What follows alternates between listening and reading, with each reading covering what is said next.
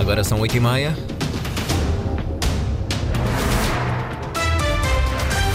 Em destaque nas notícias.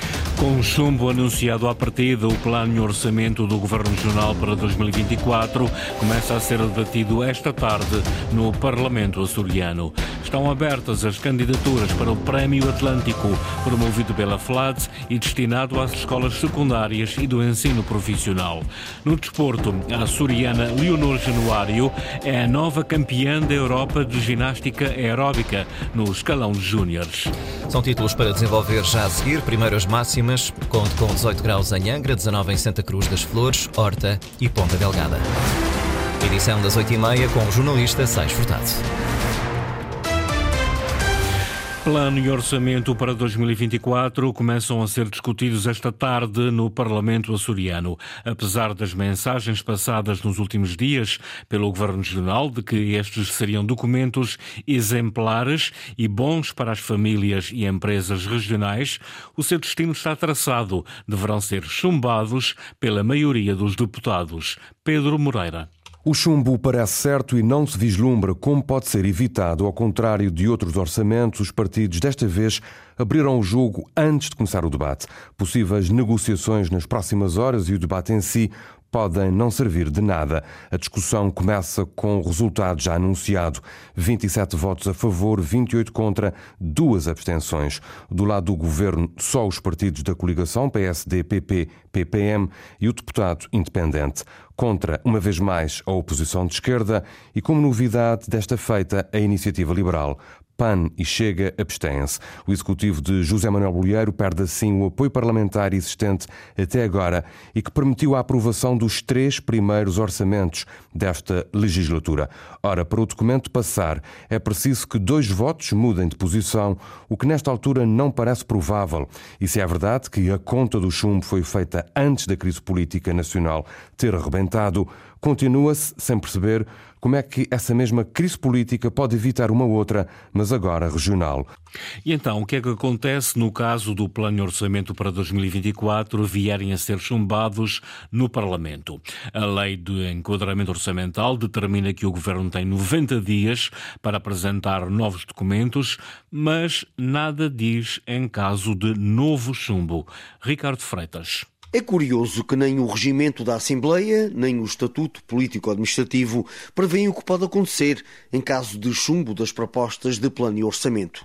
Neste caso, é necessário recorrer à lei de enquadramento orçamental. O artigo 15 deste diploma prevê que, em caso de atraso, ao chumbo das propostas de plano e orçamento, o Governo mantém em vigor o orçamento aprovado no ano anterior em regime de duodécimos e determina um prazo de 90 dias para que o Executivo apresente uma nova versão dos documentos. Essa segunda proposta de plano e orçamento terá depois de ser votada de novo pelo Parlamento 45 dias após a sua entrega na Assembleia Regional. No total, estamos a falar de um calendário que faz atrasar todo o processo legislativo por mais quatro meses e meio. Ou seja, na melhor das hipóteses, lá para finais de março ou início de abril do próximo ano. Mas o diploma não diz nada sobre o que acontece no caso de um segundo chumbo do plano e orçamento. Aparentemente, o governo só cairá se o Parlamento aprovar uma moção de censura ou chumbar um voto de confiança.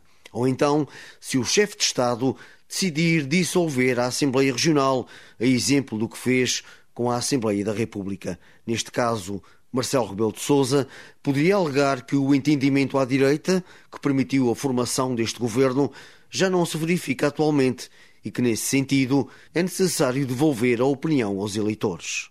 Com o chumbo predestinado, começa a ser debatido hoje o Plano de Orçamento Regional para 2024. Tem uma dotação global de 2 mil milhões de euros. 739 milhões são destinados a investimento. Lília Almeida. Nos últimos dias e depois de anunciadas as intenções de voto dos partidos, o governo tem defendido o orçamento 2024 como o melhor da legislatura, com maior pendor social e que traz justiça aos funcionários públicos. Para isso, prevê o aumento de 5% da remuneração complementar, a valorização das carreiras com o aumento da posição remuneratória dos funcionários que acumulem 6 pontos nas avaliações e ainda a regularização extraordinária de contratos celebrados na saúde no âmbito da pandemia Covid-19. Na área social, o orçamento prevê o aumento de 10% no abono de família, 5% no Compamit e no complemento regional de pensão. Nas pensões mais baixas, o chamado cheque pequenino vai chegar aos 100 euros, para além das creches gratuitas e do programa Nascer Mais, que vai ser alargado a todos os conselhos.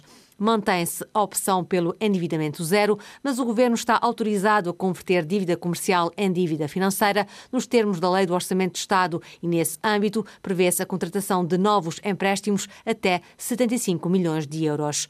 Em 2024, a região prevê arrecadar de receitas próprias 978 milhões de euros. Ao abrigo das transferências do Orçamento de Estado, vai receber 325 milhões e 400 milhões de euros de fundos comunitários. Diz o governo que as receitas próprias cobrem a totalidade das despesas de funcionamento, incluindo as transferências para o Serviço Regional de Saúde e para estabelecimentos de ensino, no total de 748 milhões de euros.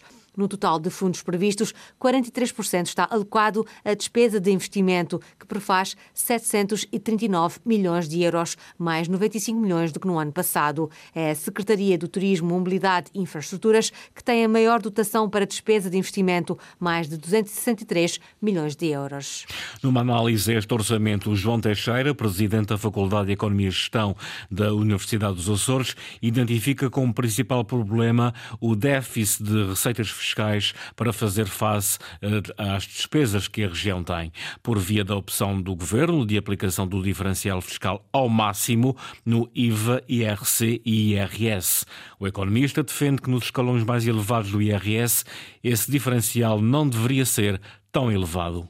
A Fitch, que ainda um dia desses estava a anunciar a subida do rating da região em um nível, eh, estima que a perda de receita fiscal resultante do, do diferencial fiscal se situa nos 200 milhões de euros. E, portanto, eu penso que desses 200 milhões de euros que estão a fazer falta às finanças públicas regionais, haveria aqui alguma margem para, se calhar, ir buscar 50 ou 60 milhões de euros, hum, precisamente aos escalões mais altos de IRS, que não necessitariam de um diferencial fiscal tão considerável. Eh, porque temos, de facto, aqui na região um problema de, de falta de receitas próprias por via das receitas fiscais.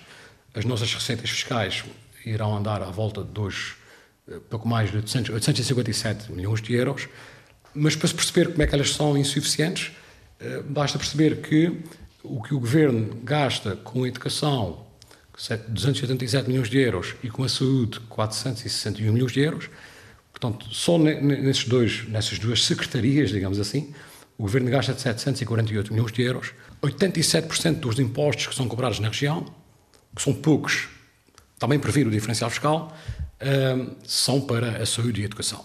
Portanto, já dá uma ideia de, de, da falta de recursos financeiros que nós temos. Eu não estou a dizer que sou contra o diferencial fiscal, não, não é essa a ideia. Agora, o que eu acho é que dos 200 milhões de euros que sequer fazem falta nas finanças públicas regionais, uh, via da aplicação máxima do diferencial fiscal, haveria margem para uma parte desse diferencial fiscal não ser aplicado ao máximo. Não é?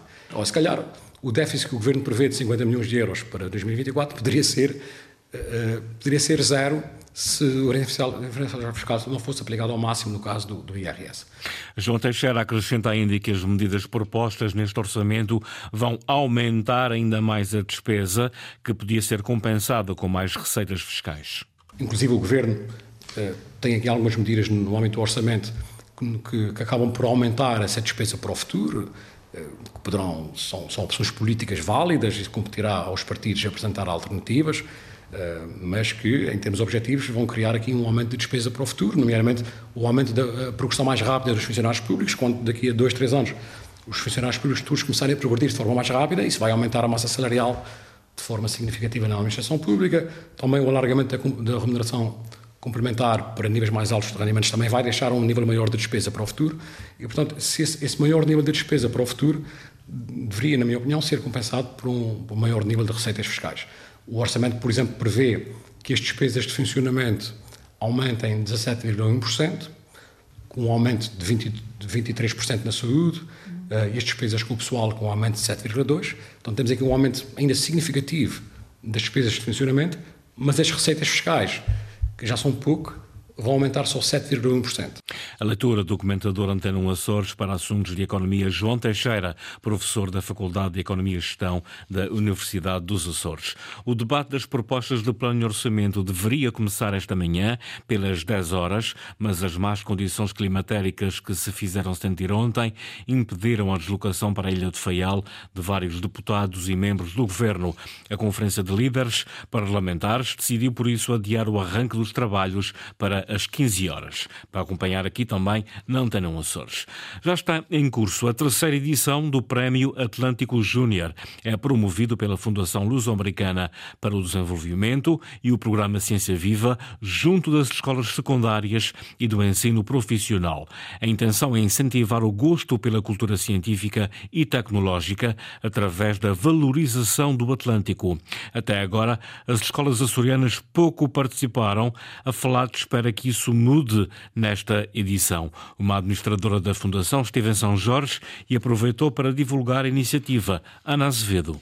O Prémio Atlântico Júnior surge na sequência do FLAD Science Award Atlantic e visa promover nos mais jovens o gosto pela tecnologia. O concurso é dirigido a todas as escolas secundárias e do ensino profissional. Esses alunos em grupo e com um professor mentor eh, de uma escola uh, têm que desenvolver durante o ano letivo algo, uma solução tecnológica, mas que tem como objetivo uh, contribuir para a sustentabilidade do Atlântico. É fundamental que eles cheguem ao fim com um protótipo, alguma coisa que fisicamente eles possam mostrar e mostrar a funcionar, mesmo que embrionariamente, mas são essencialmente trabalhos nas áreas das engenharias. Elsa Henriques, administradora da FLAD, fala sobre a importância das escolas açorianas concorrerem. É importante que mais escolas açorianas concorram, porque, quer dizer, o Atlântico são Açores. Portanto, quando se fala em Atlântico, fala-se em Açores. O prémio é interessante. Há um prémio monetário para o primeiro, segundo e terceiro lugar, para a escola, de cerca de 1.500, 2.000 euros, portanto, entre 1.500 e 2.000 euros. E o, a primeira equipa, a vencedora, tem uma viagem com tudo pago para os cinco alunos do grupo e o professor, mentor, uma semana nos Estados Unidos. No entanto, no ano passado nenhuma escola açoriana concorreu. Esta é a terceira edição do concurso Prémio Atlântico Júnior. As candidaturas decorrem até dezembro. Leonor Januário é a nova campeã da Europa de ginástica aeróbica no escalão de júniores. No campeonato realizado em Antália, na Turquia, a ginasta açoriana conquistou a medalha de ouro. Foi a primeira vez que uma atleta portuguesa conseguiu alcançar este lugar num campeonato da Europa. Carlos Rodrigues. É um momento histórico. Leonor Januário é campeã da Europa de ginástica aeróbica no escalão de júniores. Um enorme feito da atleta do Clube de Atividades Gímnicas de Ponta Delgada, que este ano já tinha conseguido outros resultados de relevo. Agora, e ao serviço da seleção, conseguiu conquistar pela primeira vez para Portugal uma medalha de ouro num campeonato da Europa, este que decorreu em Antália, na Turquia. Fiquei muito feliz, orgulhosa e é fruto de muito trabalho e dedicação ao longo de muitos anos. E é um agradecimento também a todos os nossos colegas, à nossa treinadora, a todos os nossos apoios. Então, obrigada a todos. No clube e na seleção, Leonor Januário é treinada por Alexandra Barroso, que não esconde a alegria do momento. Estamos muito felizes. A Leonor classificou-se sétima entre 36 ginastas de muitos países e o facto de ter sido sétima só a 0,3 fez com que fosse possível dar a volta e subir ao lugar mais alto do pódio. Portanto, campeão da Europa é um sonho, nunca tínhamos tido, nem na história da ginástica aeróbica nem tampouco é individual feminino um resultado desses e a Leonor mereceu porque foi realmente a melhor. Para além de Leonor Januário, nota também para Rui Cansado que no escalão sénior conseguiu a melhor prestação de sempre ao alcançar o quinto lugar, um resultado que permite-lhe renovar o estatuto de alto rendimento. Tiago Pinheiro ficou em sexto na sua prova e em par misto, Tiago e Letícia Oliveira ficaram na oitava posição. Ainda no desporto, é tempo agora de olharmos para as modalidades de pavilhão. Vamos conhecer todos os resultados do fim de semana das equipas açorianas com o Henrique Linhares. Começando com o basquetebol, o Lusitânia continua sem vencer para a Liga Masculina. A equipa da Ilha Terceira perdeu fora com o Portimonense por 67-64 e continua no último posto. Já a União Esportiva foi ao terreno do Basquete Clube Barcelos vencer por 76-57 para a oitava jornada. A equipa comandada por Ricardo Botelho mantém assim a liderança da Liga Feminina. No voleibol, triunfo caseiro para a Fonte do Bastardo por 3-1 diante do Oeiras. Os terceirenses são quartos no principal escalão. Nos femininos, duas vitórias fora para o Clube K este fim de semana, 3-2 com o Castelo da Maia e 3-1 frente ao Esmoriz. As micaelenses são nonas classificadas na tabela. Virando a página para o handball, destaque para a vitória do Sporting da Horta por 27-26 com a Sanjoanense. Este jogo da nona jornada da Divisão de Honra foi realizado na passada sexta-feira. E por último, no Hockey em Patins, segunda Divisão Nacional Zona Sul, empate caseiro para o Candelária a uma bola diante da formação do Parede. No futebol, na Série C do Campeonato de Portugal, o Lusitânia e o Rabo de Peixe cumpriram jogos em atraso. O Lusitânia ganhou pela margem mínima em casa ao Peniche, enquanto o Rabo de Peixe foi goleado pelo Gouveia. Triunfo por 1-0 do Lusitânia na recepção ao Peniche, jogo em atraso da nona jornada. Caio Filipe foi o autor do golo. A primeira parte é, é aquela em que podemos falar um bocadinho em termos daquilo que foi as questões técnico-táticas. Tivemos ali um primeiro período de adaptação, a partir aí dos 10, 15 minutos começámos a, a conseguir assentar o jogo, enquanto foi possível, porque já na parte final da, da primeira parte já, já era difícil jogar.